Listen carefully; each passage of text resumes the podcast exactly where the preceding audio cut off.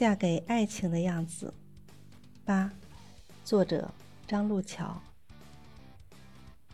后来我怀孕了，初期孕吐严重，老公想尽办法为我准备一日三餐。我的包里每天都有他塞进去的各种水果、干果，杯子里的各种果汁。六个月的时候，我妈来看我，住了不到一星期就要回去，老公挽留。我妈看了一眼我圆滚滚的肚子，说：“有你这个养猪专业户在家，我放心的很呐。”我妈放心的回家伺候她的苹果树了。生下宝宝那年，是老公最忙碌的一年。老公单位涉密信息网络维护，他负责这块，调试时间得跟自治区保持一致，早出晚归，加班加点。但我和孩子的事，他还是尽量亲力亲为，以至于一个月子我胖了十斤，他瘦了十斤。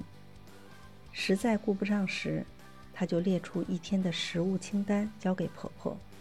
叮嘱婆婆去市场买新鲜的蔬菜，保证饮食能尽量满足我的口味，以至于现在，公公婆婆和俩宝都知道我爱吃什么，不爱吃什么。我成了家里口味最挑剔的人。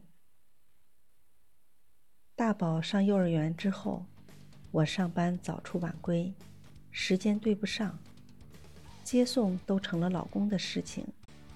我都不知道别人所说的幼儿园初期的不适应和哭闹，我的孩子是如何度过的。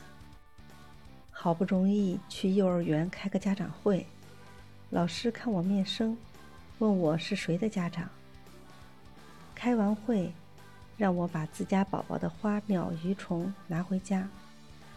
我茫然不知哪个是我家孩子的。我妈常常警策我。对小刘好点儿，一个当老师的，自己的孩子上幼儿园，哪个班都快不知道了。水槽里碗筷满了，也没见你动过。话锋一转，便开始催生二胎。